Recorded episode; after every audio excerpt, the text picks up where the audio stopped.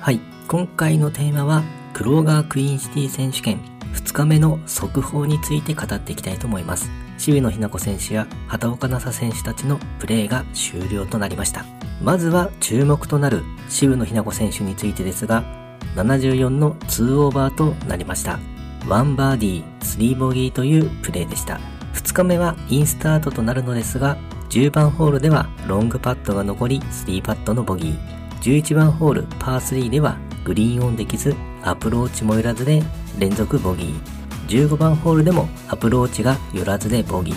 そこからなかなか惜しいパットが続いてバーディーが取れず、最終9番ホールでベタピンにつけてようやくバーディー。ただ、時すでに遅し、通算3オーバーで予選通過は厳しい状況となっています。本人も波に乗れない一日でしたとコメントをしています。新アイアンでの距離感も含め、ショットやパットなど課題は色々ありそうですね。なかなか調子が上がらずという感じですが、次戦での活躍に期待していきたいです。続いて、畑岡奈紗選手についてですが、2日目は70の2アンダーとなっています。2バーディー、ノーボギーというプレーになってますね。畑岡奈紗選手も2日目はインスタートとなるのですが、16番ホールでバーディーが先行し、4番ホールでは3、4メートルのパットを決めてバーディーを取っていました。6番ホールではピンチの状況だったのですが、ロングパットのパワーパットがカップイン。通算9アンダーで暫定ですが6位タイという結果となっています。トップ10圏内はほぼ確定という感じでしょうか。まだあと2日あるので優勝を狙える位置にいます。3日目のプレーにも注目していきたいですね。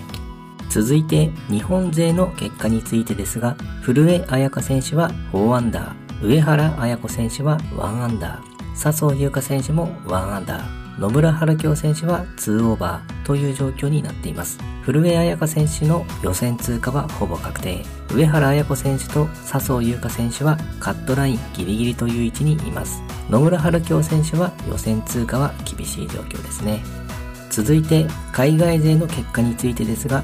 ポーラークリーマーが活躍中です。トレードマークのピンクのリボンも健在でしたね。結婚や離婚、そしてお子さんも生まれたようで、現在は36歳。初日はホールインワン、イーグル、バーディー、パー、ボギー、ダブルボギーのオンパレードで64位でしたが、2日目は16番ホールまでは大きく順位を伸ばしていたのですが、17番ホール、18番ホールと連続ボギーで交代。5バーディー、3ボギーと70の2アンダーで通算2アンダーというプレーでした。今は自分だけのためでなく娘のためにプレーしていると気持ち新たなポーラークリーマーの活躍にも期待ですね。はい、今回はクローガークイーンシティ選手権2日目の速報について語ってみました。畑岡奈紗選手が上位で活躍しているので、神の展開も楽しみですね。ということで、今回もゴルフの話がたくさんできて大満足です。それではまた。